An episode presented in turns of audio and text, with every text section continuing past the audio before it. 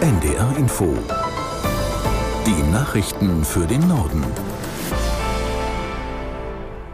Um 15 Uhr mit Sönke Peters. Die radikal-islamische Hamas ist offenbar bereit, die Feuerpause mit Israel um weitere vier Tage zu verlängern. Medienberichten zufolge hat die Terrorgruppe den Vermittlern in Katar ein entsprechendes Signal gegeben. Aus Tel Aviv Björn Dake. In den vier Tagen könnten weitere israelische Geiseln freigelassen werden, die von der Hamas und anderen radikalen Gruppen im Gazastreifen festgehalten werden. Bisher wurden 81 Menschen an das Rote Kreuz übergeben, mindestens zehn weitere sollen heute folgen. Im Gegenzug müsste Israel weitere palästinensische Häftlinge entlassen und dafür sorgen, dass weiter Hilfe in den Gazastreifen gelangt. Nach Angaben des UN-Flüchtlingshilfswerkes für die Palästinenser ist zum ersten Mal seit Beginn des Krieges Hilfe in Jabalia im Norden des Gazastreifens angekommen. Die Notunterkünfte der Vereinten Nationen dort erhielten unter anderem Zelte, Decken, Wasser und Medizin. Nach Aussage der Vereinten Nationen sind allein in ihren Unterkünften im Norden noch etwa 100.000 Menschen.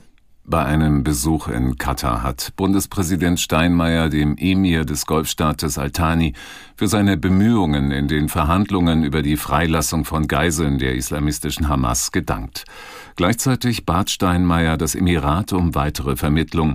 Er sei sicher, dass Katar alles dafür unternehmen werde. Aber man müsse verstehen, dass es in einer solch schwierigen Verhandlungssituation keine Garantien geben könne.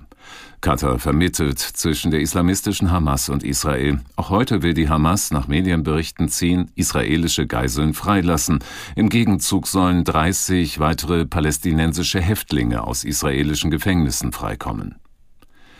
Die Polizei hat in Deutschland zwei jugendliche Islamisten wegen Terrorverdachts vorläufig festgenommen. Die Verdächtigen sollen sich verabredet und über einen Anschlag auf einen Weihnachtsmarkt oder eine Synagoge in Köln sich ausgetauscht haben. Nach WDR-Informationen sollen sie noch heute einem Haftrichter vorgeführt werden. Aus Köln, Palina Milling. Aufgefallen sind die beiden Verdächtigen durch ein Video. Es tauchte in einer Telegram-Gruppe von jungen Islamisten auf und alarmierte den Verfassungsschutz. Nach WDR-Informationen identifizierten die Beamten einen 15 Jahre alten Deutsch-Afghanen aus der Nähe von Leverkusen in Nordrhein-Westfalen.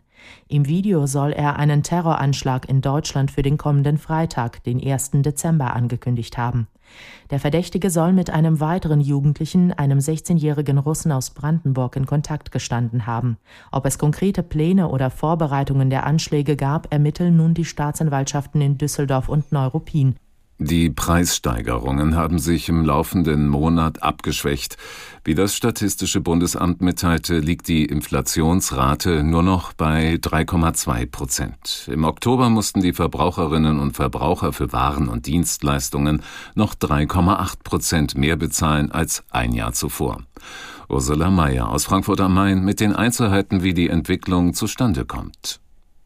Das hat vor allem mit Energieprodukten wie Sprit, Heizöl und Gas zu tun. Lange waren die die größten Preistreiber, zuletzt sind sie aber wieder billiger geworden.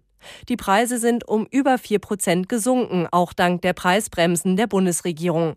Anders sieht es aus beim Einkaufen. Da müssen Verbraucher für Nahrungsmittel immer tiefer in die Tasche greifen. Aber immerhin sind die Preise zuletzt weniger stark gestiegen als in den Monaten davor. Also auch hier gibt es eine leichte Entspannung. Die Signa Holding des österreichischen Immobilien- und Handelsunternehmers Benko wird noch heute Insolvenz anmelden. Die Gruppe werde beim Handelsgericht Wien die Eröffnung eines Sanierungsverfahrens in Eigenverwaltung beantragen, hieß es in einer Mitteilung. Signa ist Bauherr mehrerer Großprojekte in Norddeutschland, unter anderem des Elbtowers in Hamburg. Die Arbeiten ruhen derzeit. Der Logistikunternehmer und Milliardär Kühne prüft eine Übernahme des Projektes. Jedes dritte Mädchen und jeder vierte Junge ist dieses Jahr online sexuell belästigt worden. Das geht aus einer Studie hervor, die seit 25 Jahren jährlich die Mediennutzung von Jugendlichen untersucht. Außerdem sagen 58 Prozent der Teilnehmer, sie seien im Monat vor der Befragung mit Fake News konfrontiert worden. Insgesamt ist die Dauer der Mediennutzung pro Tag gestiegen. Vor allem Messenger und soziale Medien spielen eine große Rolle. Das waren die Nachrichten.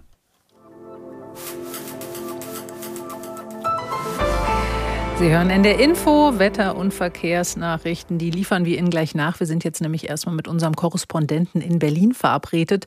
Es geht um Kreuzfahrten. Die sind umstritten. Für die einen ist es eine schöne Art zu reisen, luxuriös übers Meer zu schippern und beim Landgang dann ganz unterschiedliche Dinge zu erkunden.